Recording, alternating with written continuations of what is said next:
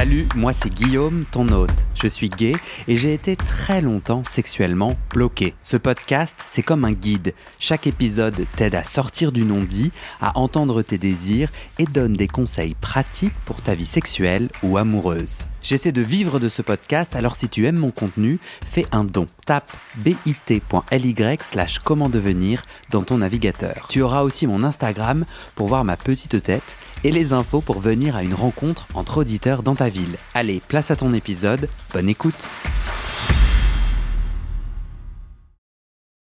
Salut Salut, bienvenue Merci, voilà. Ouais. Je peux te demander d'enlever tes chaussures? Bien sûr. Ça me prend pour que tes chaussettes nettoient mon intérieur. juste retourner parquet. Euh, Est-ce que tu sais comment tu veux t'appeler? Je vais garder mon prénom. Ton vrai prénom? Ouais, Qui est? Quentin. Enchanté Quentin. Enchanté. Tu as un, un délicieux verre d'eau C'est gentil, merci. pour ta gouverne. Je t'invite à t'asseoir là. Alors, Ouais. il ne faut pas que tu aies peur de moi. Je vais forcément euh, avoir besoin d'être à une main. De- du micro. Donc en fait, plus tu te recules et moins plus je m'avance. D'accord, ok, ça marche. Ça va. Est-ce que t'es ok qu'on commence? Ouais, c'est parti. Euh, Comment tu te sens? Euh, bah, c'est lundi matin, il est tôt. Faut que je me réveille un peu, mais ça va. je me sens bien. De passage à Paris, donc j'en profite pour voir les copains, donc je me sens bien. Est-ce que tu peux euh, te présenter sans parler de sexualité? Ouais. T'es qui et tu veux bien dire quoi de toi? Alors, je m'appelle Quentin, j'ai 32 ans. Je, je viens du Jura. J'ai habité à Paris pendant 10 ans et je suis retourné dans le Jura il y a très peu de temps, juste après le Covid. Euh, que dire de moi? Bah, Professionnellement, je travaillais dans l'audiovisuel et maintenant je vais me reconvertir dans les métiers du bois. Voilà. Et je suis en couple depuis 10 ans. Ok. C'est quel euh, quel genre de couple? Est-ce que vous êtes en couple ouvert euh? Ouais, alors on est en couple ouvert depuis le début en fait. Et euh, voilà, on s'est un peu, on s'est mis des règles dès le début pour que ça se passe bien, et ça se passe très bien. Ça fait dix ans qu'on vit comme ça, puis on est très heureux comme ça. Ok, trop cool. Euh, Est-ce que je peux faire quelque chose pour euh, te mettre à l'aise? Parce que ton corps m'envoie des signaux. T'as les bras croisés, Ah t'es tendu vers l'arrière. C'est juste du temps, t'inquiète pas, ça va. c'est juste le temps de, de me poser et tout. Ok. T'as un t'as un verre d'eau juste Ouais, derrière, ouais. parce que la bouche peut pas mal s'assécher. Est-ce que tu veux raconter comment on s'est rencontrés? Bah, tu m'as contacté sur Grinder. Euh, je sais pas trop comment, parce qu'on était à des centaines de kilomètres de différence, pourtant tu m'as trouvé. Leur petit bug euh, d'application. Euh, voilà, et puis tu m'as contacté, parce que sur mon profil, euh, j'avais écrit que j'étais euh, dominateur actif. Et voilà, je pense que c'était un sujet qui devait t'intéresser pour ton podcast. Est-ce que tu peux sortir ton téléphone et euh, lire ton profil? T'es à l'aise euh? Ouais. Ou peut-être tu l'as changé depuis? Alors, je, l'ai changé depuis, c'est un peu moins, euh, on va dire, euh, tape à l'œil. Voilà, je l'ai un peu, je l'ai mis dans mes descriptions, mais je l'ai pas mis en titre de profil. Il y avait- quoi en titre de profil? C'était écrit Dom Top, euh, dominateur actif, enfin voilà, Dom Top. Ok. Et là, du coup, je l'ai enlevé pour être un peu plus discret, voilà, j'ai que ma photo. Par contre, en dessous, dans mon profil, j'ai écrit pas de photo égale pas de réponse, acte demi berbac. Voilà. Acte pour actif Ouais. Acte euh, actif, euh, demi pour dominateur et berbac parce que euh, je pratique euh, sexe sans capote euh, depuis quelques temps. Et voilà. Ok. Première partie de l'entretien, je te propose qu'on aille à, ta rencontre, euh, à la rencontre de ta sexualité aujourd'hui. Ouais. On a un petit goût, à mon avis, avec ce, ce, ce profil Grinder. Est-ce que tu peux euh, sortir le, la, ton application de podcast, Ouais. regarder la couverture de ce podcast? Et me dire les emojis euh, qui te parlent le plus pour décrire ta sexualité euh, de maintenant. Hein. Ouais, ça marche. Alors moi, j'utilise très peu d'émojis, en tout cas, moi, pour euh, mes conversations, tout ça. Mais je vais quand même en trouver qui, qui correspondraient à, à ma sexualité. T'es d'accord que sur Grinder, euh, euh, des emojis veulent dire des choses? Ouais. Ouais, ouais, bien sûr, ouais. Certaines significations. Un peu des messages codés aussi, parfois. Parfois, c'est plus facile de, de mettre un emoji que de mettre un mot pour se définir. Peut-être qu'on croit que c'est plus discret, ou alors que c'est Mhm. qu'il y a que les initiés qui vont comprendre. Mhm. Et du coup, il y a une certaine... C'est assez rassurant, des fois, de pas mettre des mots comme ça. Hmm. Alors, bon, moins de 18 ans, ok, parce que clairement, c'est un profil de cul. Ça, ok. Alors, les flèches, euh, Alors moi j'étais plutôt vers ça, euh, je me considère toujours comme vers ça, donc j'irai les deux flèches. Cependant j'ai des petits problèmes de santé qui m'empêchent d'être passif en ce moment. Du coup je me considère en ce moment comme only actif. C'est pour ça que je mettais top sur mon profil. La pêche, euh, ouais, bah ouais forcément. La pêche ça me fait penser à un bon cul euh, bien bombé, donc ça j'aime. L'aubergine complètement aussi, pour moi c'est c'est les grosses bites quoi. Euh, je qui est toi euh, un, un, truc qui t'excite donc ouais. euh, tous les culs ne t'excitent pas et il y en a certains qui t'excitent plus que d'autres ouais comme tout le monde je pense j'ai des, des préférences après euh, à l'heure actuelle sur ma sexualité du moment euh, disons que je suis plus dans le mental que dans le physique et du coup je suis prêt à quelqu'un qui est pas forcément de mon goût ou qui a pas forcément une grosse bite ou qui a pas forcément un beau cul s'il y a le mental qui, qui me correspond en tout cas euh, c'est pas dérangeant pour moi là actuellement. En tout cas, dans, dans mes tripes euh, dominateurs du moment. Ok. Euh, alors l'aubergine, ouais, bah du coup, moi j'aime bien les, les, grosses bites, voilà. Après, euh, moi j'aime bien utiliser la banane aussi, je trouve ça marrant. Hmm. Et moins prétentieux. après, bah la flamme, ouais, parce que c'est c'est plan chaud, quoi. les gouttes, ouais, complètement, parce que ça c'est tout ce qui est jus, et ça, ça, ça me plaît bien. Euh, après le groin de cochon, ça j'aime bien parce que c'est clairement un truc de, de, cochon quoi. Et en plus, je, suis assez fan des odeurs de mec et le nez de cochon, ça me fait un peu penser mm. à au fait de renifler de, avec la truffe comme ça de voilà. Euh, la feuille d'érable, euh, ouais, fut un temps, c'était dans mes profils ça parce que j'aimais beaucoup faire des plans euh, en fumant des joints. Je trouvais ça plutôt cool. Ah, t'es le premier à comprendre cette emoji que j'ai ah mis. Ouais, et, ouais, parce que en vrai, je la vois rarement. Et peut-être c'est quand j'habitais en Amérique du Nord que je la voyais souvent. Euh... Ah ouais, t'as raison, je la vois plus trop maintenant. Je vois 4-2-0 écrit plutôt. Exactement. Ouais. Mais, Euh, mais moi, je l'utilisais quand même à, une époque. En fait, il y a des moments où j'aimais bien mettre que des emojis pour voilà que ce soit les, les gens qui comprennent, qui me contactent. Ça permettait de trier quoi. Si quelqu'un comprenait, je savais qu'il était dans mon trip. Ouais. Et du coup, voilà, c'est vrai que maintenant moins. Mais la feuille de ouais d'érable, ça en faisait partie quoi.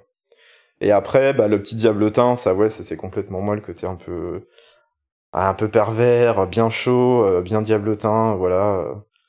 Ça, je, ça, ça me parle. Le reste, il y a des choses qui me parlent, mais je considérais pas que ce soit en rapport direct avec ma sexualité. Après, forcément, le drapeau gay, euh, forcément, quoi, voilà, c'est, c'est, c'est tout un univers, euh, la sexualité gay, tout ça, donc ça me correspond. Après, je l'utilise pas, quoi. Ouais. Euh, pour que je comprenne bien, du coup, ta sexualité du moment, euh, pour toi, le, le trip actif domi, parce qu'en fait, t'as as parlé de versatilité. Ouais. Euh, et je voulais comprendre si tu, en étant dominant, t'es versatile. Ouais. Alors non, en étant dominant, je suis seulement actif. Euh, pour moi, ça fait vraiment partie du, du trip euh, d'être dominant, c'est vraiment d'être actif. Peut-être qu'il y a des gens qui le verraient autrement, mais en tout cas, moi, je le vois que comme ça. Euh, et j'ai quand je suis passif, c'est sur d'autres types de plans généralement, euh, qui sont pas forcément dans un jeu de domination de soumission quoi d'ailleurs. Mais actuellement, je suis vraiment que actif et dans les plans domi que j'ai envie de pratiquer, c'est only actif. Ouais. Ok. Euh, Est-ce que tu peux, t'es à l'aise de, de parler de ton problème de santé qui impacte ta vie sexuelle? Ouais, ouais, c'est pas. Je pense que ça concerne beaucoup de gens. J'ai une hémorroïde en ce moment. et, euh, et qui me fait un peu mal et du coup euh, voilà c'est hors de question qu'on touche à mon cul tant que c'est pas réglé et j'ai pas envie que ça s'aggrave du coup euh, ça m'a un peu euh, dirigé on va dire euh, dans ma sexualité du moment mais c'est pas plus mal parce que du coup j'apprends à contourner ça pour explorer d'autres choses et puis puis toujours en profiter hein. et puis puis voilà j'ai l'impression que il y a beaucoup de passifs et peu d'actifs de ce qu'on me dit donc je pense que c'est pas plus mal du coup. tu, tu fais tout ça pour la cause? Non, je fais pas ça pour la cause, non. non mais ça me fait rire quand je vois que quand je vois des, je suis un peu des comptes sur les réseaux sociaux de de même gays un peu voilà de gens qui sont à Paris puis qui dit qu'il y a des pénuries d'actifs à Paris tout ça donc ça, ça me fait un peu rire. C'est quelque chose que j'entends un petit peu. Je pense que la consommation des drogues tout ça ça a fait que euh, voilà il y a une sexualité qui a changé peut-être qu'il y a un peu plus de passifs euh, à recherche d'actifs. Hein. Ah ouais. J'ai cette impression-là, en tout cas, ouais. Donc toi, t'as vécu 10 ans à Paris. Ouais. Et là, aujourd'hui, t'es à l'aise de dire dans où tu habites, enfin dans, dans quelle région hein Ouais, ouais, je suis dans le Jura, euh, à la campagne. Voilà, j'ai envie de retourner à, à la campagne. Euh, bah pas pour la sexualité du coup, parce que c'est vrai que ça a rien à voir avec Paris, clairement. Euh, C'était pour retrouver un peu de calme, pour investir euh, dans une maison. Euh, voilà. Mais du coup, toi, ton regard de la sexualité parisienne, ouais toi, tu mentionnes tout de suite les drogues et euh, le fait que les drogues aient euh, impacté le nombre de passifs. Tu m'expliques, je comprends pas. Ouais, alors en fait, déjà, ce disons-là, je l'avais avant de partir de Paris. Hein, c'est pas quelque chose dont je me suis rendu compte en partant. Ouais. Euh... Non, j'ai l'impression qu'il y a beaucoup de gays qui prennent euh, des drogues, surtout de la 3-MMC, et qui du coup, on peut avoir des problèmes d'érection sur toute une nuit de, de sexe s'ils prennent pas du Viagra en plus. Okay. Et du coup, euh, déjà quand j'étais à Paris, ça m'est arrivé que ce soit des groupes clairement de passifs qui cherchaient des actifs et des gens euh, qui en rigolaient en se plaignant qu'il n'y avait plus assez d'actifs. Euh, voilà. Donc là, ça, ton impression, elle vient de ta propre expérience sur les réseaux de rencontres? Et aussi euh, de ma propre expérience, et aussi de voilà de, de gays que je peux suivre sur les réseaux qui, qui rigolent de ça justement en faisant des mèmes sur Internet. Ouais, mais en vrai, en vrai, il y a de tout. Hein. Ouais, c'est ça. En fait, il existe plein d'homosexuels qui ont plein de sexualités et il y en a une qu'on dont on entend plus parler, non Tu penses pas? Enfin, c'est une vraie question. Enfin, moi, je crois que mon opinion, c'est ça. Ouais, complètement. Euh, mais euh, toi, est-ce que toi, t'as l'impression que non, qu'il y a vraiment Ah non, il y a de tout. Hein. Il y a plein d'actifs quand même, mais en tout cas, euh, oui, j'ai l'impression que dans ce truc de sexualité débridée où on peut me contacter, machin et tout, ouais, j'ai l'impression qu'il y a beaucoup de prises de drogue et surtout des gens qui veulent être passifs. Mais après. Euh, Parce que du coup, pour toi, les réseaux de rencontres, c'est vraiment euh, principalement des personnes qui vivent une sexualité débridée, qui sont sur ces réseaux. Non, non, pas du tout. Non, après c'est peut-être mon profil qui attire des gens, euh, voilà, qui peuvent être un peu plus ouverts et slashés, enfin voilà, j'imagine. Euh, après non, il y a de tout sur les réseaux, clairement. Déjà, il n'y a pas que du sexe qui est recherché, même si on a beaucoup, voilà. Et après, il y a, y a, de tout, quoi. Enfin, c'est-à-dire que moi, des fois, d'une journée à l'autre, j'ai pas envie des mêmes tripes, et je trouverai hmm. toujours quelque chose qui me correspond, quoi. Même si un jour j'ai envie d'être passif ou voilà. Euh, mais en effet, des fois, bah, on est dans un certain type de recherche et ça nous guide sur un certain type de profil ou des gens qui, voilà, qui te contactent euh, pour un certain type de trip. Et du coup, ça peut aussi, euh, comment dire, euh, faire le tri dans les profils et t'emmener dans un monde un peu, voilà, qui, voilà, par exemple, depuis que j'ai mis que j'étais dominateur actif sur mon profil, bah, j'ai beaucoup de passifs qui viennent me voir. Et forcément, du coup, ça, voilà, ça trie un petit peu. Dans, et du coup, des fois, on est un peu dans un, un peu avec des œillères comme ça dans un trip et mais après je je sais enfin il y a beaucoup de sensibilités différentes de recherches différentes ça j'en suis tout à fait conscient quoi ouais.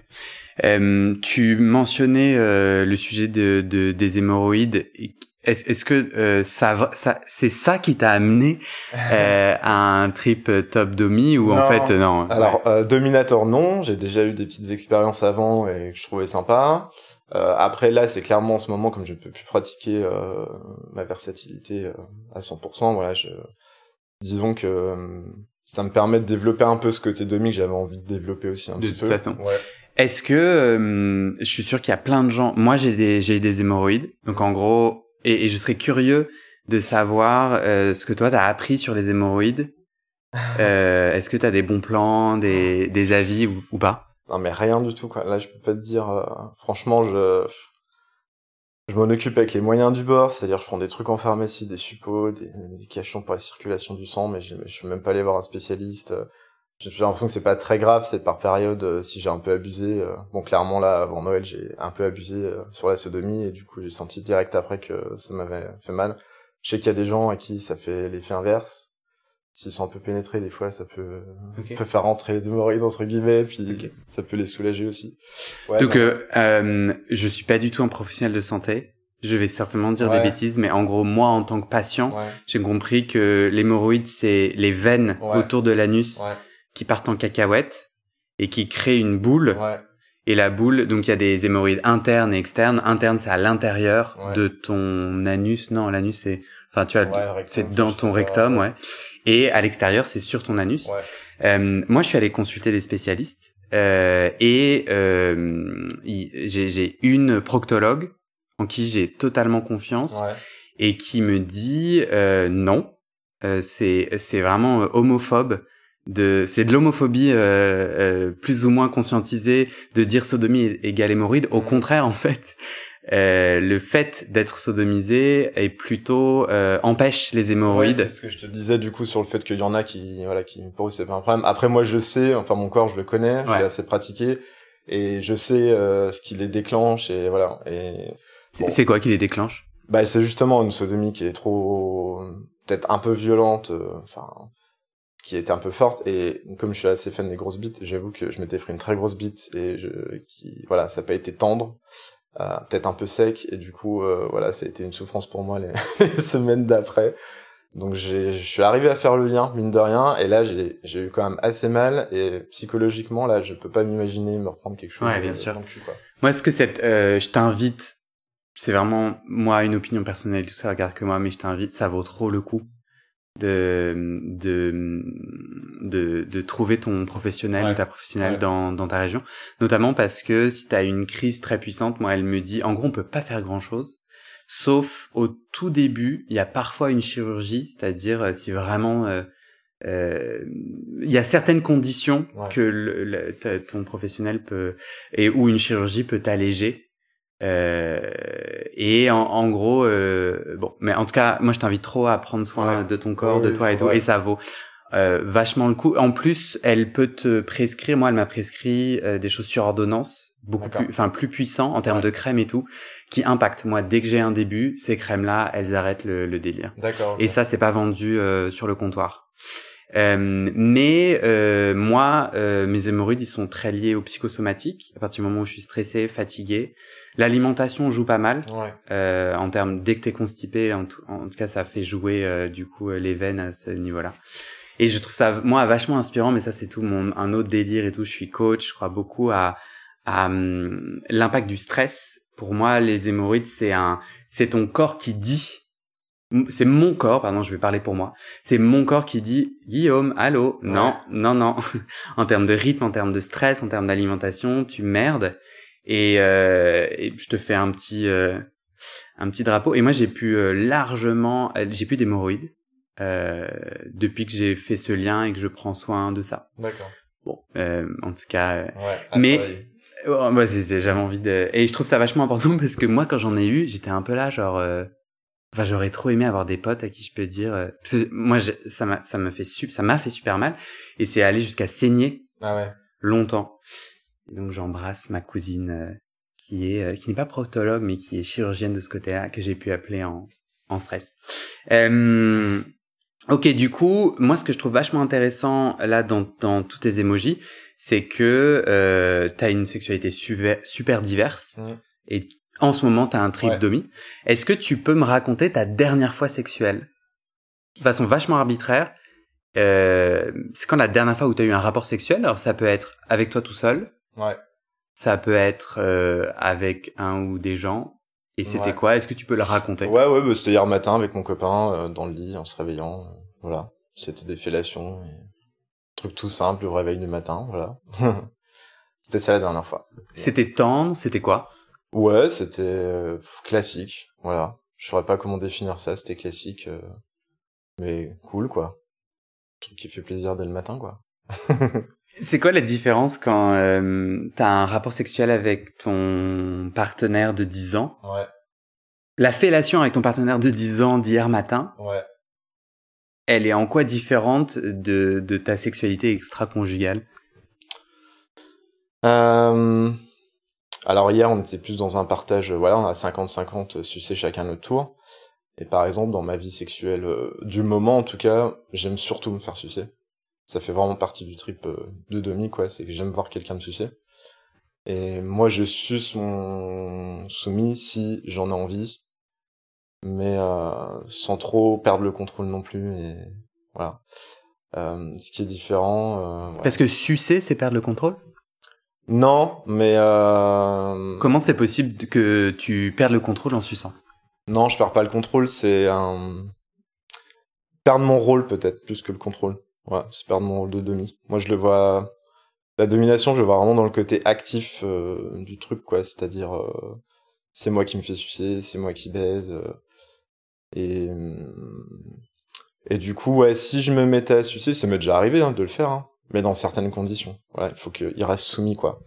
Et j'ai l'impression d'avoir un pénis en bouche, c'est plutôt de la soumission que que de la domination mais euh, c'est une image qui est purement, et je le sais, et je, je l'assume totalement, dictée par le porno hétéro auquel j'ai été biberonné depuis toujours. Ouais. Et je pense que tous mes rapports sexuels sont un peu basés là-dessus, hum.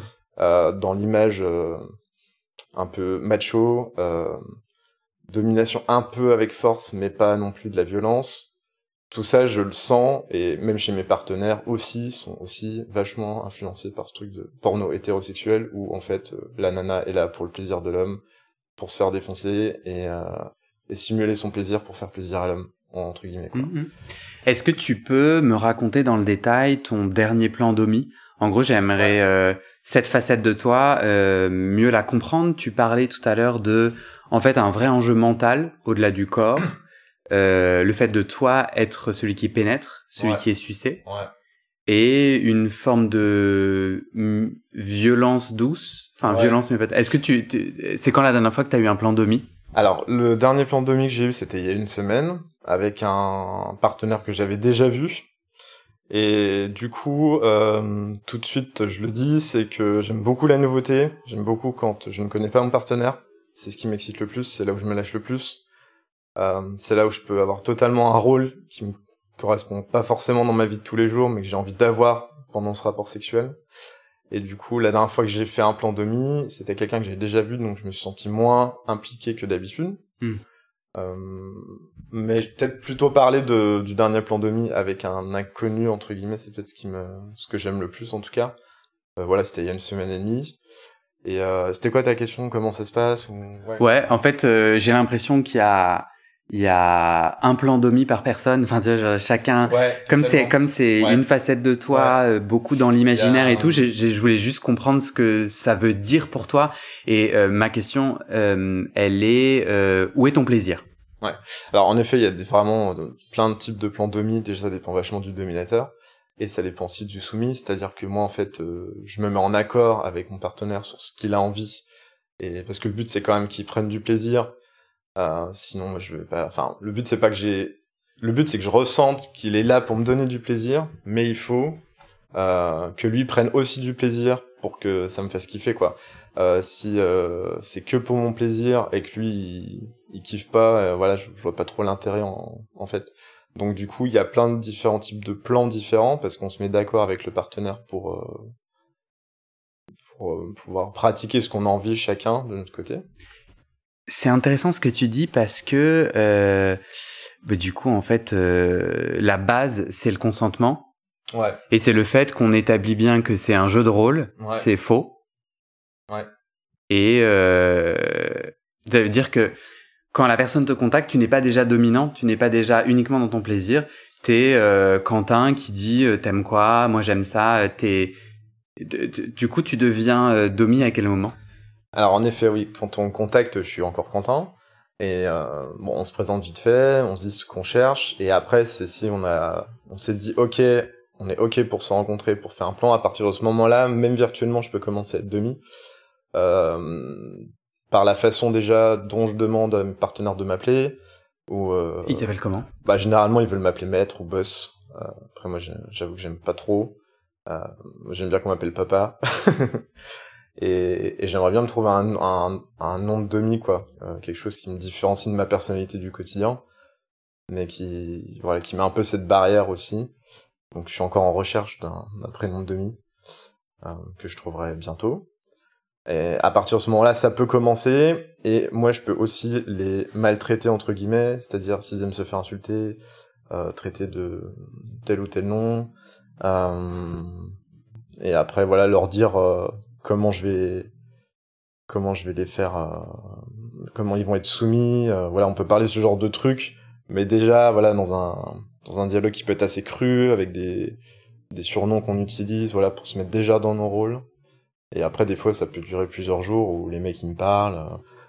euh, Et voilà, on reste dans le jeu de rôle jusqu'au moment où il y a le plan. Donc ça t'excite virtuellement Ouais, d'abord. Ouais, ça peut déjà m'exciter virtuellement. Ensuite, ils viennent. Euh, tout de suite, on est dans ce rôle-là de domination, euh, domination et soumission. Jusqu'au moment où j'ai joui, et j'avoue que dès que j'ai joui après, pour moi c'est très compliqué de gar- garder ce rôle. Euh, je suis totalement retombé dans mon excitation, et du coup, je redeviens un peu plus le Quentin euh, classique, euh, où je peux avoir du coup une conversation avec mon partenaire, mais voilà, le jeu il est fini à ce moment-là, quoi. Ça va pas continuer derrière, quoi.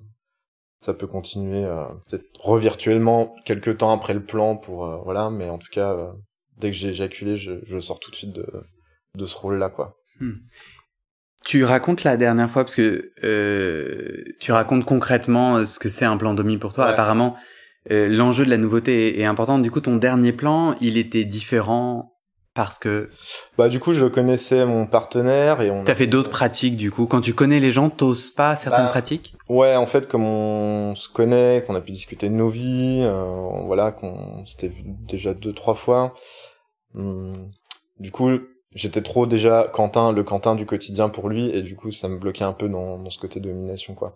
Euh, moi, ce que j'aime bien, en fait, c'est me lâcher avec un inconnu. Euh, je trouve ça, ouais, vraiment excitant de l'inconnu, quoi. Enfin, Il t'appelle papa, suce et quoi d'autre? Ouais, alors, euh, bah alors par exemple, le dernier plan demi que j'ai fait, ça a commencé où, où il y avait un plan euro. Enfin, donc du coup, mon partenaire voulait que je lui pisse dessus, donc il allait dans la douche, je lui ai pissé dessus. Euh, ensuite, euh, donc il y a fellation tout de suite. Ça, c'est la première chose. Donc, euh, avec euh, ce truc de domination, c'est-à-dire qu'il faut que je sois au-dessus de mon partenaire, c'est-à-dire pas dans une position allongée, mais au moins debout ou assis sur le canapé un peu en mode pacha, euh, et que du coup le soumis soit là pour me faire kiffer. Mais il y a toujours ce truc de il faut que je sois au-dessus euh, pour euh, pour exprimer ma domination euh, sur mon partenaire. Donc c'est de la fellation.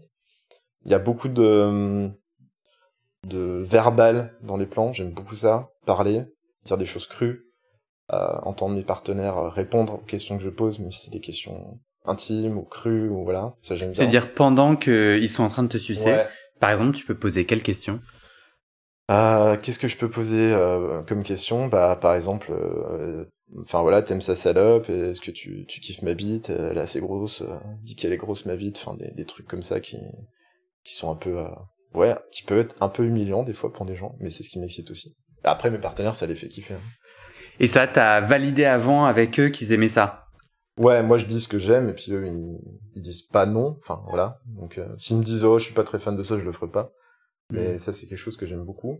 Et dans le moment, s'ils répondent pas, tu fais quoi?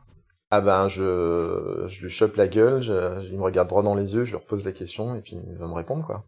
Je laisse pas trop le choix en fait. ça fait partie aussi du, du truc quoi, c'est-à-dire que quand je pose une question en fait on me répond, je, je domine quoi donc euh, voilà. Et puis il est là pour mon plaisir donc si ça me fait plaisir de lui poser une question, bah il me répond en fait. Voilà, c'est un peu ça. Ouais.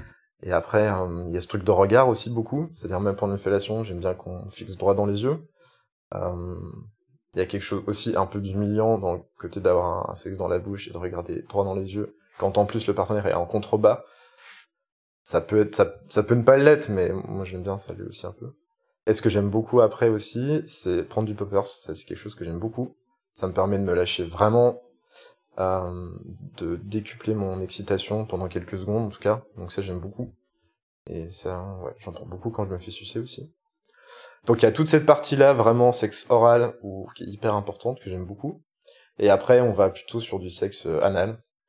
Et euh, donc là on va plutôt passer sur le lit et euh, et ma, enfin voilà la position que que j'adopte en tout cas quasiment à 90% du temps, euh, c'est la levrette. C'est ce qui est pour moi le plus euh, dans la soumission. Euh, et j'aime euh, mettre la tête de mon partenaire sur le dans l'oreiller clairement. Ça me permet de pouvoir lui faire adopter une position qui est un peu de soumission, un peu ben un peu comme un chien en fait entre guillemets quoi. Voilà. Ça me permet de pouvoir par exemple bloquer ses mains dans le dos, enfin des choses comme ça. Donc c'est vraiment une position que j'aime beaucoup. Je peux changer de position, ça arrive, mais c'est ma disons ma préférée en, en domination. Euh, et après toujours toujours du verbal, toujours euh, voilà ces choses là. Et quelques fessées aussi, ça j'aime beaucoup. Et après je vois comment mon partenaire réagit, s'il veut que j'aille plus fort euh, ou moins fort. Euh, voilà. Ça, on va dire que c'est la domination euh, basique. Mon plan basique domination, il ressemble à ça. Et après, je parlais de dans mon profil de sexe sans capote. Et du coup, bah, je prends la PrEP depuis un an maintenant. Et j'avoue que dans ma sexualité, ça a été aussi une libération. Euh, préservatif, c'était un peu une contrainte pour moi, même si j'ai toujours res- respecté, euh, voilà, et fait attention. Et j'avoue que maintenant, avec la PrEP, je je me permets de pouvoir avoir des rapports sans préservatif en étant testé très régulièrement quand même. Et du coup, ça fait aussi partie de la domination de pouvoir prendre mon partenaire sans préservatif. euh, et pour éventuellement lui éjaculer dans le cul. Il y a un côté aussi domination, dans le côté euh, je te souille entre guillemets, euh, voilà, je te je te féconde. Voilà, Mhm. c'est un peu ça. Et ça j'aime beaucoup. Je pense que si un soumis me dit qu'il veut mettre un préservatif, hmm, je serais un peu un, un peu kéblo. Euh, Je Mhm. le ferais, mais je serais pas dans mon rôle à 100%. Enfin, dans ce que j'aime faire en tout cas. Et du coup, dans la libération grâce à la PrEP, euh, en termes de des autres euh, MST, donc la, la PrEP euh, protège euh, du VIH si elle est bien prise. Ouais. Euh, elle protège pas des autres MST. Est-ce que toi, dans ta sexualité euh, euh, sans préservatif grâce à la PrEP, t'as vu une différence sur les autres MST ou pas? Alors, quand j'étais à Paris, je me protégeais. Qui est moi Et je pose la question parce que moi, ça me bloque. Enfin, les autres les autres MST me bloquent euh, tout autant que le VIH. D'accord. Alors, euh, en fait, avant, je me protégeais toujours euh, parce que j'étais déjà en couple et parce que de toute façon, je suis toujours protégé, même pas en couple. J'ai toujours fait très attention. J'ai toujours été dans ce dans cette éducation-là, euh, voilà, au préservatif, au, au VIH, machin. Moi, je suis dans les années, fin des années 80, donc voilà, à l'école, c'est quelque chose qu'on nous rabâchait, donc j'étais très porté sur la protection. Euh, mais ça a pas empêché quand même que je chope euh, des MSC ou qu'on conjoint en chope, malgré la protection, par fellation du coup, parce qu'on se protégeait pas forcément pour avoir des, pour faire des fellations, même par salive. Du coup, c'est déjà arrivé, enfin, mon partenaire en tout cas, de choper par exemple la syphilis, ou moi j'ai déjà chopé une, une ou deux fois des gonocoques, euh, tout en étant protégé. Donc, euh, ça arrive aussi en se protégeant. Alors le VIH, non. C'est sûr que voilà, c'est différent. Mais euh, enfin, remarque, ça peut aussi arriver par fellation. Oui, toi, t'as pas vu de différence en fait. Et puis En fait- ces MST sont traitables Ouais, assez en facilement fait, quand ouais, elles sont les, prises. Les MST sont traitables et en fait, euh, depuis que je suis sous PrEP, je suis suivi, suivi, donc tous les deux à trois mois, je dois faire des examens et en fait, tous mes partenaires avec qui je pratique du sexe sans préservatif sont aussi sous PrEP et sont aussi suivis régulièrement. Et, euh, et en fait, j'ai eu moins de problèmes de MST depuis que je suis sous PrEP qu'avant parce que les gens font un peu plus attention. Et, Mais et en fait, euh, tabou. Ben voilà, ouais. le- l'accompagnement mé- médical est obligatoire avec la PrEP. Exactement, il y a moins de tabous par rapport au MST. C'est-à-dire, par exemple, avant, si je pouvais choper une MST ou quelqu'un choper une MST, je pense pas qu'il allait me contacter pour me dire j'ai chopé une, une MST, va te faire tester. euh, voilà. Alors que maintenant, dans le pratique du sexe sans préservatif, il y a quelque chose d'assumé sur le fait qu'on peut choper une MST. Et du coup, il n'y a pas de honte à dire bon bah j'ai chopé quelque chose, va te faire traiter, voilà. Et en fait, moi, je préfère au final cet état d'esprit-là plutôt qu'avec des gens qui se protègent mais qui en fait font des tests une fois par an et vont pas forcément prévenir leur partenaire s'ils chopent quelque chose. Enfin voilà. Mm, mm, Du mm. coup, en fait, j'étais assez contre la PrEP parce que je trouvais que ça générait des comportements dangereux et à risque au final, autre que le le VIH, mais sur d'autres MST. Et j'ai un peu changé mon fusil d'épaule par rapport à ça. Moi, je trouve que maintenant, euh, les gens font, sous PrEP font beaucoup plus attention. Du coup, ça me rassure un peu plus que, ouais. Et après, bah, on n'est pas à l'abri, on le sait, mais c'est des maladies qui peuvent se guérir. Alors, certaines, des fois, un peu moins au bout d'un certain temps quand on a trop pris d'antibio, donc faut pas, voilà. Euh, mais en tout cas, euh, j'ai été soigné des MST que j'ai pu avoir. Et voilà, il y a rien Ouais, t'as un faire, sexe, le sexe sans risque n'existe pas. euh, Ouais, c'est ça. Et euh, t'as un sexe intelligent qui te, qui, qui, Ouais. qui- tu- où tu te Ouais, respectes et l'autre. Tu parlais, euh, c'est marrant, c'est t'as directement fait le lien. euh, ton tripdomie euh, vient euh, du porno hétéro ou de la ou de l'image, Ouais. de la culture sexuelle dans lequel euh, tu as été biberonné. Euh, tu le dis parce que ça te saoule. Tu le dis parce que, enfin, pourquoi tu l'as dit? Euh, non, ça, ça me saoule pas du tout. Hein. Je l'assume en plus, tu vois. Je l'ai dit que, enfin, je l'assumais totalement. Il y avait pas de problème. En fait, j'entends comme un sous-texte, parce que tu pourrais venir et dire, en fait, moi je kiffe, bah, euh, moi je kiffe la tarte au citron, et donc voilà, je te raconte ma tarte au citron. Je n'aime pas que la tarte au citron, et j'aime aussi le tofu fumé, je ne sais. Euh, et là, je trouve que tu as amené un sous-texte un peu de jugement moral, qui du coup, pour moi, peut-être indique que euh, il y a un Quentin qui a qui c'est vraiment un- je, je- c'est un jugement hein, et je te l'offre pour justement que tu rebondisses. Mais il y a un Quentin qui n'aurait pas qui ne serait pas l'esclave de l'hétéronormativité. Euh, ouais, je comprends pas trop en fait ta, ta question. c'est bien ou c'est pas bien en fait euh, Ah, d'aimer euh, d'aimer euh, jouer à l'hétéro? C'est ça en fait alors- tu joues à l'hétéro. Ouais, il y a un peu de, de jeu à l'hétéro, surtout que moi j'aime bien euh, féminiser entre guillemets mon partenaire, euh, lui donner des pronoms féminins, des insultes euh, féminines entre guillemets. Euh, et après moi je suis, enfin moi je me considère comme bisexuel aussi. Je suis pas gay. Euh, alors je suis à 80% gay, je dirais, mais j'ai quand même une vie euh, hétérosexuelle aussi parfois. Euh, donc du coup, euh, eh ben, Peut-être ma question est, pas intéressante. Bien ou pas bien, on s'en fout. Toi, dans le, euh, tu, tu es heureux euh, et tu veux garder cette euh, diversité sexuelle dont dont le fait d'humilier, tu vois, d'avoir des espaces et des bulles dans lesquels tu es dominant. Est-ce que c'est quelque chose que tu veux garder, chérir Est-ce que ça te va? Ouais, tout ouais, totalement, ça me va. D'ailleurs, j'aimerais bien le continuer là-dedans, aller voir jusqu'où je peux aller comment je peux pérenniser entre guillemets ce, ce trip dans la longévité de ma vie sexuelle, puisque c'est encore un trip que j'assume depuis peu de temps au final, par rapport à la longévité de ma vie sexuelle, on va dire. Oui, puisque même tu cherches un nom de demi. Pourquoi c'était compliqué à, assumer?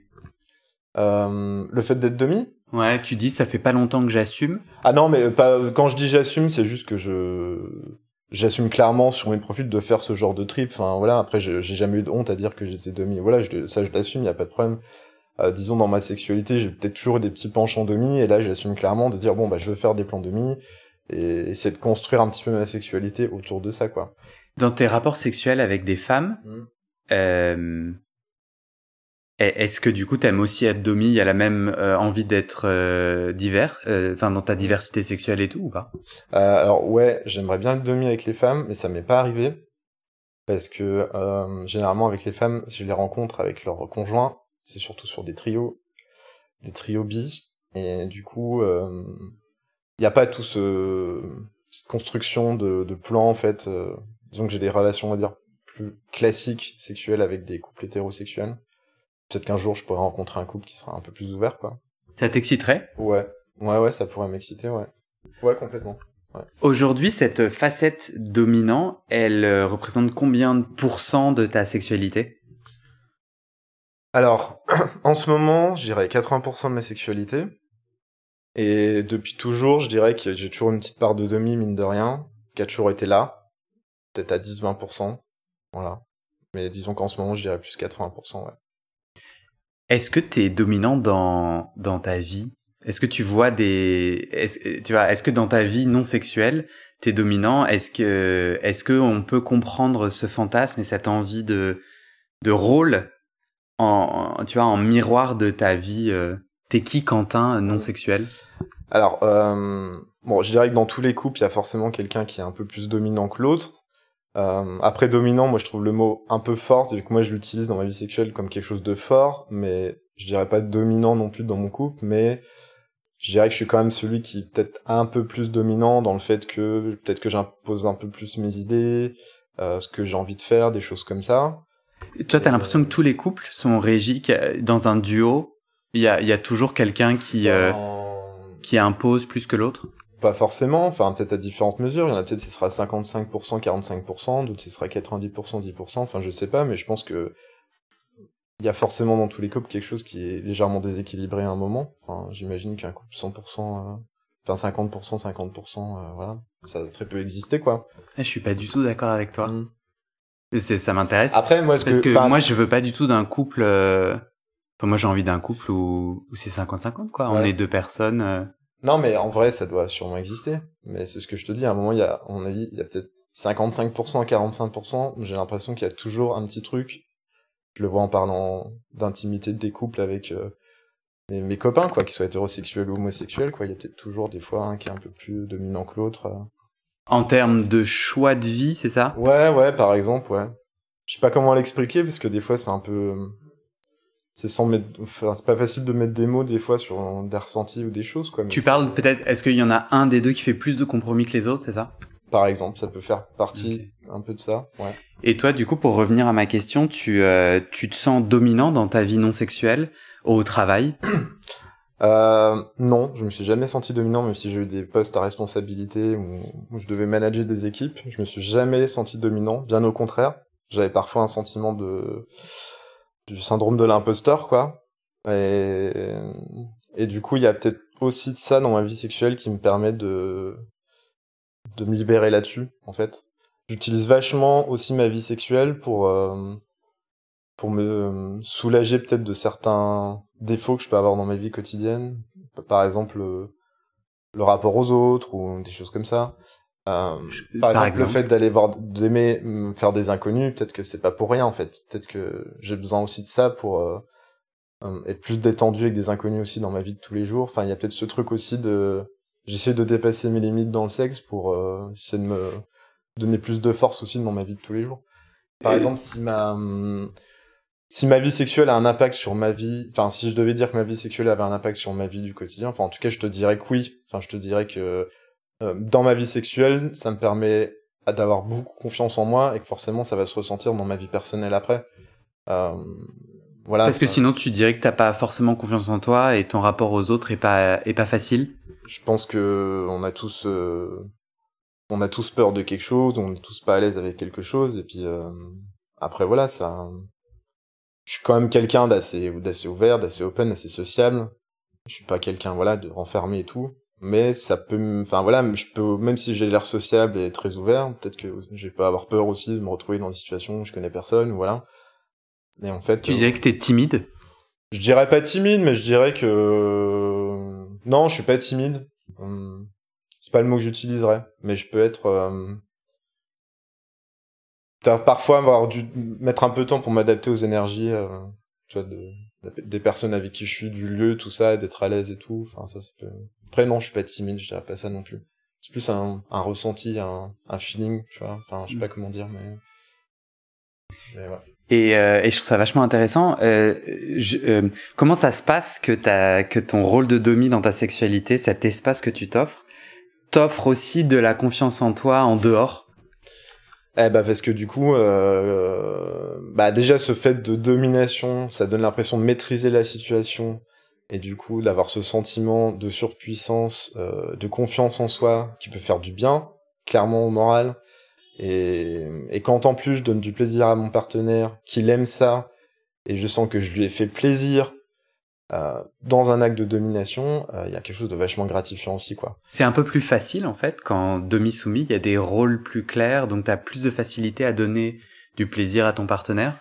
Euh... Il y a déjà des codes, des règles du jeu. J'ai un peu l'impression qu'il y, y, a ça qui est kiffant dans le fantasme demi-soumis. Ouais, il y a, y a t'as raison, il y a peut-être des règles du jeu déjà qui.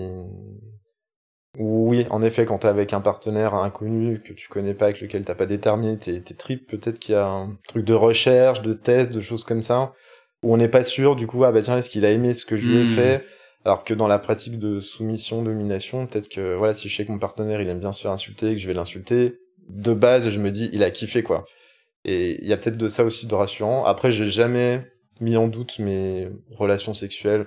Disons que quand je finis un plan je me dis jamais ah est-ce qu'il a aimé est-ce qu'il a pas aimé est-ce que j'ai été nul est-ce que j'ai été un bon coup? Enfin ça c'est quelque chose que je me suis jamais dit quoi. mais t'as suivi le scénario donc mm. normalement c'est gagné, non? Ouais, mais je veux dire même euh, dans ma vie sexuelle classique, euh, pas dans ce délire de domination soumission, soumission, j'ai jamais eu ce truc de est-ce que j'ai été un bon coup ou pas? Enfin. J'adore, ça fait deux fois que tu fais ce lapsus là. Euh, moi j'ai fait dix ans de psychanalyse, j'ai un autre podcast euh, sur la psychanalyse. Ça fait deux fois que tu dis soumination, c'est-à-dire que tu tu mélanges les deux termes et je trouve ça trop inspirant parce que je crois que c'est vraiment la même chose en fait. Mm. Euh, pour moi, mais là je t'offre juste mon opinion personnelle, euh, le soumis et le demi, en fait, il y, en a pas un qui a plus ou moins le pouvoir sur l'autre, etc. Enfin, c'est ce que je, je, je, crois vraiment. Et puis, s'il y a quelqu'un qui a le pouvoir, c'est surtout le soumis. Et tu en as souvent parlé de bien t'assurer qu'il y a non seulement le consentement, mais le plaisir de l'autre. C'est marrant parce que tu as vraiment commencé par, en vrai, moi, s'il n'y a pas de plaisir en face, tu as, tu, tu as roulé un peu des épaules en disant, on est là pour mon plaisir mais mon plaisir est vachement dépendant de celui de l'autre. Donc en fait, l'autre a beaucoup de pouvoir parce que mm-hmm. s'il est pas euh, pousse vers le haut, euh, j'ai pas moi euh, mon kiff. Et donc ouais, je trouve ça trop intéressant et je trouve ça aussi vachement inspirant. Euh, ben bien sûr que la sexualité c'est un espace intime où on où on où on décompresse, où on est un autre, une autre. Enfin, tu vois ce que je veux dire? Je trouve ça, je trouve ça assez euh, ouais, ça m'apparaît euh, de plus en plus clair tu vois dans tous mes entretiens et dans ma dans, dans mon intérêt pour la sexualité en fait euh, le, la complexité la, les gens sont multifacettes et complexes parce qu'en fait ils viennent vivre des rôles des, des envies des besoins ils viennent ils viennent expulser ils viennent éjaculer tu vois ils viennent faire jaillir hors d'eux des trucs quoi. Enfin chacun d'entre nous et tout. Donc je trouve ça mmh. je trouve ça trop cool dans la mesure où il y a du il y a du respect du soin et et ouais, Enfin, ça c'est mon avis personnel. Mais enfin, je suis d'accord avec ce que tu dis. D'ailleurs, dans un de tes podcasts où t'étais avec un soumis, tu, tu parlais aussi de la même chose euh, sur le fait que, bon, au final, il dominait aussi la situation parce que c'était comme lui, il voulait et tout ça. Ah ouais, c'est le moment où, il, où quand il est pas d'accord, il sort sa grosse voix et il remet, il remet le demi à sa place. Mais je suis d'accord avec toi euh, sur le fait que un soumis, il domine aussi la situation parce qu'il l'a choisi de, voilà, comment ça voulait se passer et tout. Après, je pense que si j'étais un demi, euh, dans ma vie sexuelle et dans ma vie perso et que ce trip de domination, il allait au-delà de l'acte sexuel et tout, euh, et que je rencontrais des soumis qui étaient qui allaient au-delà aussi de l'acte sexuel pendant leur soumission, je pense que peut-être que ça ça changera un petit peu ce côté peut-être que je laisserai moins de domination aux soumis entre guillemets dans dans ses choix dans tout ça. Enfin peut-être c'est un trip ça que je verrai plus tard que je développerai peut-être plus tard j'en sais rien tu vois mais en effet, là, dans ce trip-là, en tout cas, de, à un moment T, on joue un jeu, on est dans des rôles, et voilà. On, a chacun des envies, donc on décide chacun de ce qu'on a envie. Après, moi, j'aime bien aussi toujours titiller un petit peu le soumis pour, euh, justement, qui, qui se dépasse un petit peu. Moi, c'est ça qui, qui m'excite aussi, qui perd un petit peu le contrôle sur, euh, sur certaines choses. C'est plus ou moins facile, il y a différentes façons d'y parvenir. En parlant, généralement, en faisant dire des choses euh, qui diraient pas forcément, sur des choses qui les excitent, sur... Euh, enfin voilà, j'essaie un peu toujours de les titiller un petit peu pour... Euh... qui perdent le contrôle sans aller trop loin non plus, mais voilà. Ouais. Mais je comprends ouais, ce que tu dis sur le fait qu'il soit aussi dominant de la situation. Mais c'est un jeu de rôle, et du coup, voilà. Il y a, c'est un jeu où il n'y a pas forcément de gagnant et de perdant. C'est, bah, chacun est gagnant selon si, à la fin, il a... T'as déjà été T'as déjà été soumis, toi? Ouais, j'ai été soumis, mais plus soft. Euh... Ça t'intéresse et euh, dans le gagnant-gagnant, euh, t'aimerais passer de l'autre côté du gagnant? Alors si, alors moi, je, disons que j'étais un peu plus soumis avant. Euh... Disons qu'avant, j'aimais bien avoir des rapports sexuels avec des personnes plus âgées que moi. Et du coup, j'étais un peu dans ce, par rapport à l'âge déjà, dans ce truc de domination-soumission. Tu les appelais papa? C'est marrant. Est-ce que ça s'est retourné ouais, Ça m'est déjà arrivé, ouais. Euh, D'ailleurs, j'ai commencé comme ça et en effet, ça s'est retourné après. Disons que quand je fais des plans avec des plus vieux qui aiment bien le, le trip d'un peu de soumission légère, parce que moi, si je suis soumis, c'est vraiment léger. J'aime pas, je ferais pas, par exemple, soumis comme ce que j'impose à mes soumis, par exemple. Ça, ça, ça, ça va trop loin pour moi, quoi. Mais euh, ouais, avec des plus vieux, je pouvais être un peu plus soumis. Et plus maintenant. Moins maintenant, parce que déjà, je me sens vieillir un peu. Du coup, je me sens. T'as quel âge? 32, c'est encore jeune, hein. Mais du coup, maintenant, je cherche moins de personnes plus âgées que moi. Je commence à chercher des gens de mon âge ou un peu plus jeunes. Et du coup, là, les rôles se sont un peu inversés. Euh... T'aimerais développer cette facette de toi ou j'entends plutôt que c'était le passé? Euh, Quand tu cette facette, c'est laquelle? De soumis. Ah euh, non, non. J'ai déjà l'impression d'être passé par là, d'avoir vu un petit peu, mais que c'est pas le rôle que je préfère peut-être que plus tard il y aura d'autres plans où voilà. Par exemple, si un mec qui m'excite beaucoup, s'il est très grand, très musclé, s'il a une très grosse bite, s'il est plus vieux que moi, ça peut être des facteurs qui me soumettront entre guillemets, mais soft quoi. Après, là, c'est plus que ce dont, ce dont je recherche quoi. Enfin, mm. ça peut après ça peut ça peut changer. Peut-être que on se reverra dans un an, je te dirai, ben j'ai complètement switché quoi. Enfin, moi je suis hyper open sur ma vie sexuelle quoi. Le but c'est qu'elle évolue tout le temps. Euh, je sais que j'aurai jamais une vie sexuelle classique. Je pense que personne l'a, une vie sexuelle classique, quoi. Je pense qu'on évolue toujours euh, au fur et à mesure. Justement, c'est super, euh, super conclusion, super pont vers ma conclusion. imagine, on fait un épisode 2, mm. un épisode Le Retour, Quentin Le Retour, dans deux ans, dans cinq ans. T'aimerais me raconter quoi sur ton chemin de sexualité? Alors, qu'il soit advenu quoi? Alors moi, ce que j'aime dans la sexualité, de toute façon, c'est la découverte, c'est la nouveauté. Donc j'aimerais dire dans quelques années que j'ai testé d'autres pratiques. Comme lesquelles? Bah par exemple dans la soumission, domination, d'être allé un peu plus loin peut-être, justement de que ça dure un peu plus que pendant l'acte sexuel. Tu vois, par exemple, j'aimerais beaucoup euh, essayer le trip esclave, c'est-à-dire d'avoir quelqu'un, par exemple, qui est, qui est chez moi et qui est à ma dispo, c'est-à-dire que si j'ai envie de me faire sucer, il se met à quatre pattes euh, sur le, devant le canapé et il me suce. Si euh, j'ai envie qu'il fasse la vaisselle, il va faire la vaisselle. S'il veut me prépare un bon petit plat, il me prépare un bon petit plat. Si je veux un massage des pieds, il vient tout de suite me faire un massage des pieds. Ça, j'aimerais bien développer en fait. Hmm. C'est toujours un truc qui m'a un peu... Euh... Ça, c'est mon côté un peu pacha et feignasse aussi. Hein. hmm. à fumer des gros joints sur le canapé, tu vois. et euh, j'aimerais bien, autre la domination et tout, c'est des lieux plutôt de pratique du sexe que j'aimerais plutôt découvrir. J'ai pas beaucoup d'expérience dans tout ce qui est sauna et tout, mais j'aime beaucoup. Ça, j'aurais pas envie de le développer. Euh, d'aller tester des saunas, de voilà. J'ai pu tester un sauna bi il y a pas longtemps, ça m'a beaucoup plu. Ce truc de sexe totalement libéré où on se pose pas de questions de tout le monde est là, tout le monde aime tout. Enfin, ça j'aime beaucoup. J'aime beaucoup le sexe débridé et j'avoue que tout ce qui est boîte à cul, ça m'attire beaucoup. Ça j'aimerais un peu plus le découvrir. Voire même aller dans des clubs totalement hétérosexuels aussi, pourquoi pas. Euh, et après, euh, après, je suis très ouvert sur, sur nouvelles expériences. Et dans ta sexualité euh, euh, avec ton partenaire? Ouais. Euh, bah, ça fait dix ans qu'on est ensemble. On a, on, on, se connaît par cœur sur plein de choses. tu le domines parfois? hum, Très peu. C'est pas trop son trip. Et mon conjoint est plutôt classique, plus classique. Il a moins d'évolution dans sa vie sexuelle que moi, par exemple il se contente de choses euh, assez simples. Euh, moi, j'ai besoin de pimenter sans cesse, d'aller un peu plus loin, de voilà. Euh, donc, on a une vie sexuelle qui est plutôt classique par rapport à ce que je peux faire avec des partenaires inconnus, on va dire. Et euh... mais qui te nourrit quand même. Ouais, bien sûr, qui me nourrit quand même, ouais. Et puis après, avec lui, bah, j'aimerais bien, ouais, parfois qu'il soit un peu plus soumis, mais je pense pas que ce soit trop son trip. Peut-être un peu quand même, mais pas pas au point où je pratique avec mes partenaires inconnus, quoi. Euh, et du coup, ouais, la question c'était dans, dans 5 ans, comment je me vois avec mon partenaire. Ouais, qu'est-ce que tu aimerais me raconter dans l'épisode dans 5 ans à propos de votre euh, sexualité de couple? Ah, bah, que, bah, sur moi, le plus important, c'est que on soit libre déjà, chacun de faire ce qui nous plaît, dans le respect de l'autre, forcément. Et en se laissant des libertés, j'aimerais te dire dans 5 ans que ça fonctionne toujours, en fait. 10 ans que ça fonctionne, et on est bien, il n'y a pas de frustration dans le couple, et j'aimerais que ça continue. Ça, c'est le plus important pour moi. Et après, je sais que n'importe quel trip, même s'il n'est pas d'accord, je pourrais l'explorer avec quelqu'un d'autre. Et du coup, euh, il n'y a pas de frustration par rapport à ça. Et, et en plus, on en parle. Il n'y a pas de secret entre nous. Donc, euh, mmh.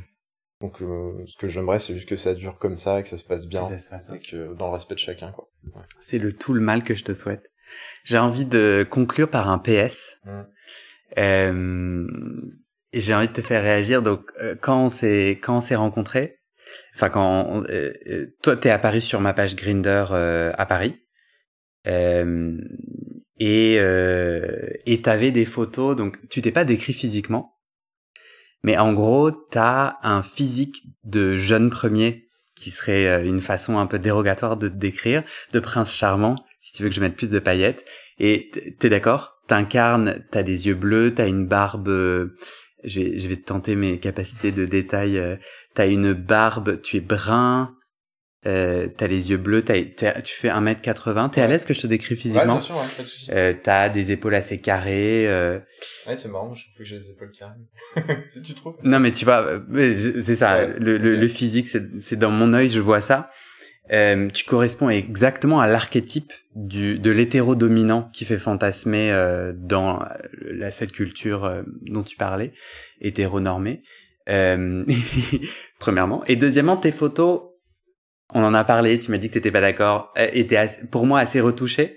Et je me suis dit, mais ça c'est un bot russe, un robot russe. Alors, je sais pas pourquoi russe, euh, pardon pour euh, peut-être ce racisme, mais en tout cas un truc, c'est moi parfois je suis démarché par des gens sur Grinder, euh, des messages automatiques qui m'invitent à aller sur des sites internet et je suis là, mais non, je ne souhaite pas ça. Et surtout que tu me dis non, moi je suis à, je suis pardon à, à dans un dans le Jura. Ouais, dans le Jura. Et nous c'était là, mais genre. Et t'avais tes photos où t'étais euh, est-ce que du coup ça doit être très facile pour toi de choper? Mon préjugé c'est que ça va être super facile pour toi de choper puisque ton physique t'es blanc. J'ajouterais aussi. Quoique euh, dans le fantasme, euh, les hommes de couleur aussi ont leur euh, attire, polarise et tout. Mais est-ce que tu trouves que c'est très facile pour toi de choper qui tu veux? Ça dépend où. Ça dépend quel trip. Quand j'étais à Paris, euh, j'avais l'impression d'être juste euh, un mec parmi d'autres, quoi. Enfin, je pense que euh, je me considérais comme quelqu'un de normal, enfin, physiquement. Je dirais aussi, t'as les dents très alignées et très blanches. Ah ouais? Un peu, t'as un marrant. sourire Colgate. Ouais. Attends, j'ai jamais eu d'appareil. Et... franchement, euh, Bah ouais, j'ai de la chance. dentition nickel, quoi. Ok, cool. Anus, moins un. dents, plus un. Ah, visuellement, il est quand même beau, mon anus, c'est juste l'intérieur qui est... Alors, ouais, donc pour revenir à... Donc, non, ouais, pas quand forcément facile. Mon préjugé est pas vrai. Alors quand j'étais à Paris, j'étais juste un mec parmi d'autres. Il y a tellement de monde ici que j'ai pas l'impression de me démarquer d'autres. Et d'ailleurs, euh, là je le vois, je me suis connecté depuis quelques jours. J'ai pas des centaines de personnes qui viennent me parler en mode ah bah t'es beau gosse machin et tout. Il y en a, mais c'est normal quoi. Enfin je me sens pas assez de message quoi. Par contre dans le Jura euh, un peu plus parce que du coup il y a un peu moins de choix clairement. Et, euh, et en plus, il y a beaucoup de gens de la campagne qui sont partis en ville, du coup, bon, à la campagne, voilà. C'est, les gens viennent un peu plus me parler. Et, et c'est surtout depuis que j'ai marqué sur mon profil Dom Top, dominateur actif, j'ai énormément de gens qui viennent me parler, et ça, j'aurais pas cru. Moi, je pensais que ça allait faire peur aux gens, Ah. qu'ils allaient pas venir. Et en fait, ça a attiré des gens, même de très loin, de, ouais, de 60 km ou 70 km qui viennent me parler en mode, euh, ouais, je suis intéressé, je suis prêt à faire la route. euh. Et, euh, et surtout des très jeunes. Et ça, j'ai un, j'ai un peu halluciné. C'est que j'ai jamais attiré des, des jeunes de 18 à 24 ans, on va dire.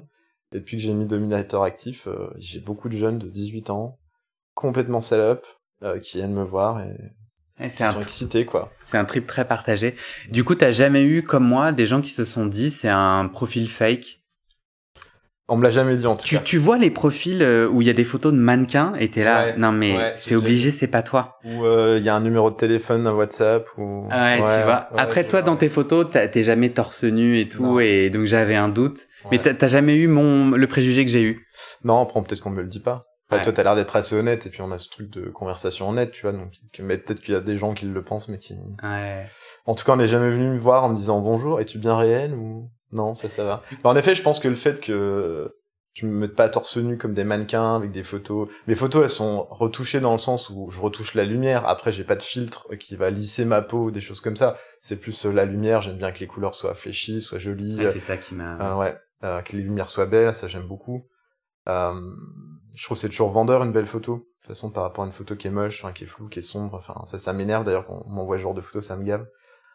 Mais après, euh, je pense que ça reflète aussi un peu ma personnalité, c'est-à-dire que j'ai aussi des complexes sur mon corps, tout ça. Mon atout, c'est mon visage. Je le sais. Euh, J'en joue. Mais en effet, je vais pas me mettre torse-poil, machin et tout, parce que pour moi, c'est pas un atout, quoi. C'est quoi tes complexes sur ton corps? Ah, plus je vieillis, moins j'en ai, parce que je me rends compte qu'au final, euh, je suis pas si mal euh, par rapport à d'autres, quoi. Je me compare un peu, je pense que tout le monde fait ça aussi pour se rassurer. Il y en a qui font ça, qui se comparent, mais au final, ça les rassure pas. Moi, je le fais pour me rassurer. Et mes complexes, ben, je me suis trouvé trop maigre, j'arrive pas à grossir, j'ai pas de fesses, j'ai le cul tout plat, je flotte dans tous mes pantalons. Euh, j'ai eu beaucoup, beaucoup d'acné quand j'étais ado, et j'ai le dos qui a beaucoup morflé, j'ai beaucoup de cicatrices et j'ai beaucoup de complexes sur mon dos. Du coup, euh, je le montrais pas forcément le haut de mon corps et du coup j'ai jamais appris à l'entretenir parce que je le cachais plus qu'autre chose. Donc euh, ouais. Après voilà, je suis, je me dis qu'en vieillissant, si j'avais resté mince comme ça, en fait, je c'est plutôt bien. C'est juste quand j'étais plus jeune, j'aurais préféré ressembler un peu plus, euh, moins aminé et plus. euh, Ouais, je comprends. Ouais, voilà. Ok, merci Quentin. Est-ce que t'as, tu veux, tu veux le mot de la fin? Euh, non, non, je sais pas, je sais pas trop quoi dire. Je pourrais dire encore 15 000 trucs, mais là, comme ça, mot de la fin, non, je sais pas trop quoi dire, à part que, bah, le plus important, c'est de se faire plaisir, quoi. Et puis, pas se mettre de barrières. hein. Enfin, moi, je pense que c'est important, quoi, d'écouter ses, ses désirs, de, de les explorer. On n'a qu'une vie, faut en profiter. Voilà, ce sera mon mot de la fin. Génial, merci. Merci à toi. Quentin, on était en train de débriefer l'épisode et euh, tu me dis que tu t'es euh, empêché d'aller trop euh, dans le dans un de tes trips qui est euh, Père Fiston que tu as mentionné, mais que tu te sentais pas forcément à l'aise et tu t'inquiétais que des gens qui entendent ton la description de ce trip puissent être choqués. Est-ce que tu peux m'expliquer pourquoi? Alors, euh, ouais, j'avais un peu peur que certaines personnes soient choquées, parce que il y a des personnes qui ont pu être victimes d'inceste, et qui le vivent très mal, et euh, du coup, qui peuvent ne pas comprendre comment on peut être excité par ce fantasme-là. Et, euh, et j'ai l'impression que c'est un fantasme qui est assez répandu dans le milieu gay, J'en rencontre énormément qui sont très excités par la trip perfis, mais peut-être qu'ils seraient complètement incompris par euh, des personnes qui ne sont pas initiées entre guillemets. Et du coup, toi, euh, c'est quoi le lien que tu fais entre excuse-moi, j'ai un chat dans la gorge. C'est quoi le lien que tu fais entre euh, ton trip père fiston et l'inceste? Est-ce qu'il y a un lien ou pas? Alors moi, il y a un lien euh, dans le sens où euh, il y a un truc un peu oedipien où mon père, c'était la seule figure masculine que j'avais près de moi et en grandissant, en ayant des fantasmes sur des mecs, en étant ado, en étant frustré, bah il y a forcément un truc de j'ai un peu fantasmé sur mon père, machin et tout. Il y a ce côté un peu tabou, interdit du coup qui peut être assez excitant aussi dans le côté voilà on dépasse des limites à pas dépasser. Euh, donc après ça, ça nourrit pour moi en tout cas ce truc de, de trip père-fils aussi, euh, qui était un peu euh, ouais. Et tu peux le décrire concrètement du coup ce, ce trip, ça, ça se ouais, passe comment bah en fait c'est surtout appelé. Euh, alors moi quand euh, je le fais, je suis un fiston, c'est plutôt être avec un déjà quelqu'un de plus âgé que moi euh, qui m'appelle que j'appelle papa, qui m'appelle fiston. Euh. Pendant le rapport sexuel, ouais. avant, après, euh, uniquement pendant. Ouais, ça peut être pendant déjà la conversation virtuelle, après pendant le rapport, pas trop après. Comme, enfin comme je t'ai dit, quand j'ai éjaculé, après je sors du trip. ça peut être ça. Après, il peut y avoir des phrases hyper perverses du style. bah vas-y enfin genre suce-moi fiston on dira rien à maman des trucs comme ça tu vois je trouve ça hyper excitant ce côté de tabou machin, mais entre consentants, enfin bref, ça peut être hyper bizarre, tu vois, je pense que niveau psychanalyse, il y a beaucoup de choses à dire, tu vois. Mais c'est quelque chose que j'ai quand même beaucoup, beaucoup, beaucoup rencontré dans le milieu gay. Euh, en fait, en fait, on est tous profondément anormaux, c'est-à-dire, moi j'ai trop l'impression qu'en fait, ce que là on est en train de dire à Mimo, c'est qu'on est tous paniqués de sortir des normes et d'aller dans le tabou. Mais en fait, il y a une part de la sexualité mm pour certains et certaines, enfin je suis pas du tout en train d'essentialiser, mais pour toi, il y a un enjeu à aller dans le tabou. Donc, euh, mais mais euh, mais pas dans le tabou. Euh, je pense pas que tu aies envie d'avoir un rapport sexuel avec ton père là dans les médias là tout de suite.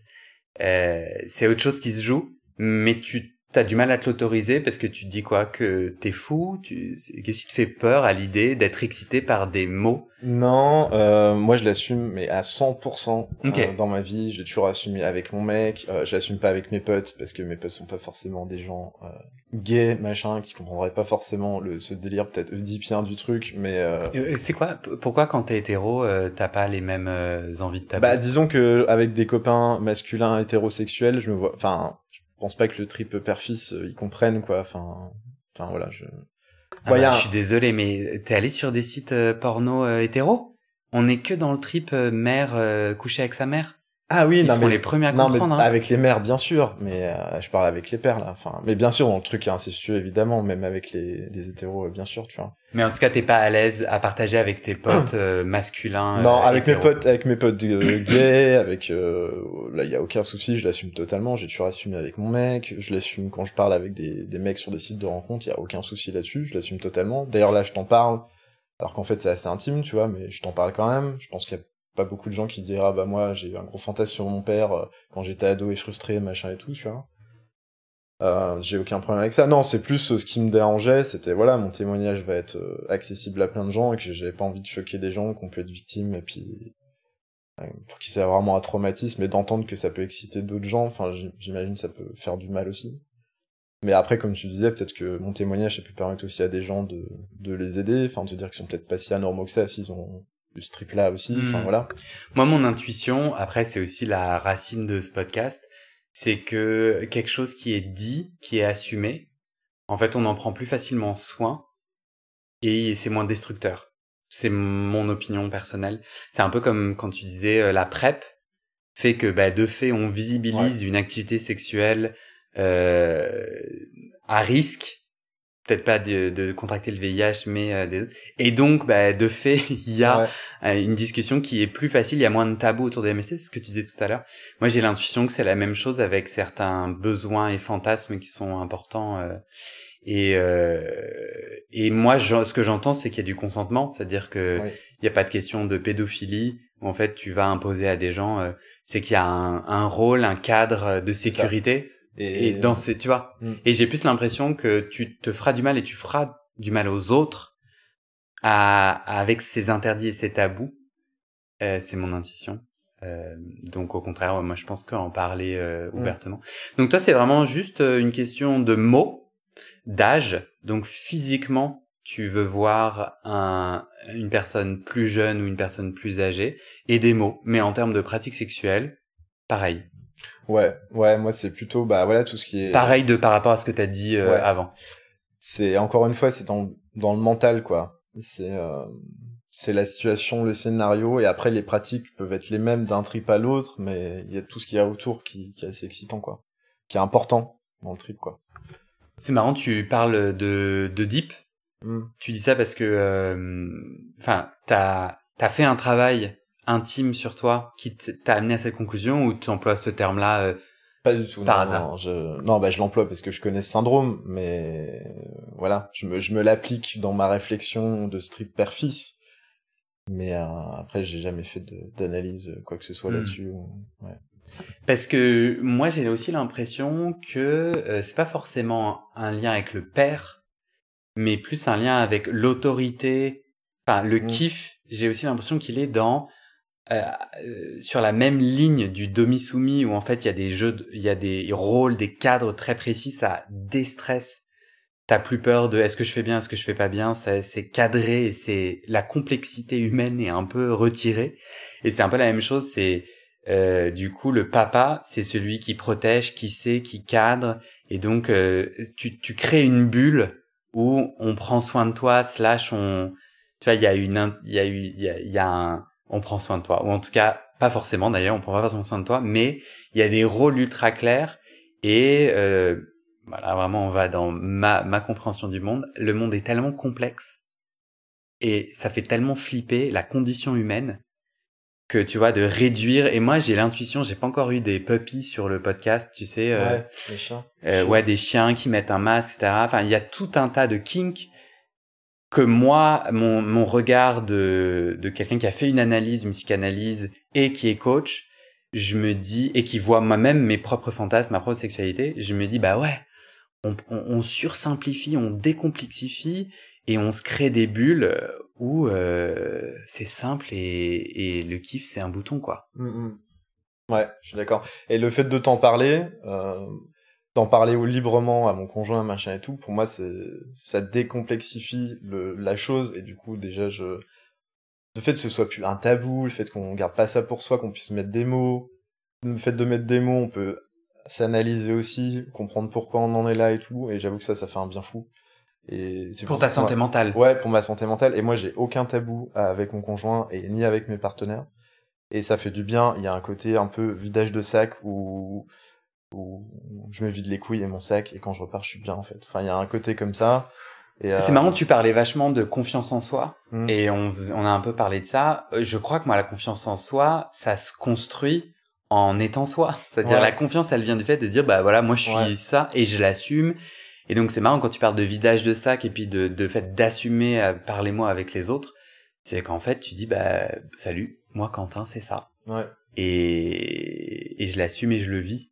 Et en fait, c'est marrant, la confiance en soi, ça vient une fois que euh, on fait ce qu'on est. Ouais. Après, je dirais que j'ai assez confiance en moi et qu'en effet, c'est à travers aussi ces expériences-là que j'ai appris à l'être, quoi. C'est ce que je te disais sur le fait de que ma vie sexuelle m'aidait dans ma vie de tous les jours parce que quand j'avais cette confiance en moi là dans l'acte et que petit à petit j'en avais de plus en plus, bah ça m'aidait forcément aussi dans ma vie euh, de tous les jours, quoi. Mais ouais, je suis assez d'accord avec ça. Trop bien. Voilà, ce, ce PPS. Je crois que j'ai déjà fait un PS. Ouais, c'est PS2. C'est PS2. Non, c'est PPS, je crois. Ah, ok. Merci. Merci à toi. Salut. Cool.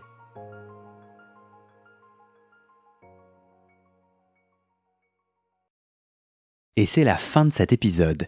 Il y a plus de 130 épisodes à découvrir sur ce podcast. Ça fait beaucoup, alors je t'ai rangé les épisodes par thème. Conseils sur la sodomie pour ne plus avoir mal ou comment bien faire son lavement.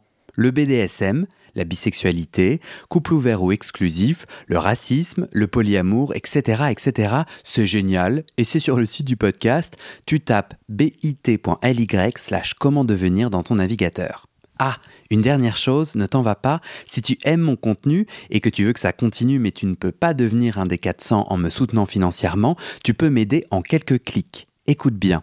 Il te suffit de cliquer sur s'abonner ou suivre sur la page du podcast dans ton app d'écoute et de mettre 5 étoiles. Ces petits clics qui te prennent 5 secondes, ça fait vraiment une grosse différence pour le futur du podcast. L'algorithme se met à pousser automatiquement le podcast à plus de gens. Ça me permet alors de trouver les prochains témoignages et des potentiels futurs donateurs, donatrices. Et j'ai pas beaucoup de temps pour arriver à l'équilibre financier. Tant que j'ai pas trouvé 400 personnes qui donnent chaque mois, je dois utiliser mes économies et ça ne va pas pouvoir durer. D'ailleurs, pour devenir un ou une des 400 et faire un don pour que le podcast continue, va sur le site du podcast. C'est toujours le même lien bit.ly slash comment devenir. Merci pour ton aide et à très bientôt dans tes oreilles.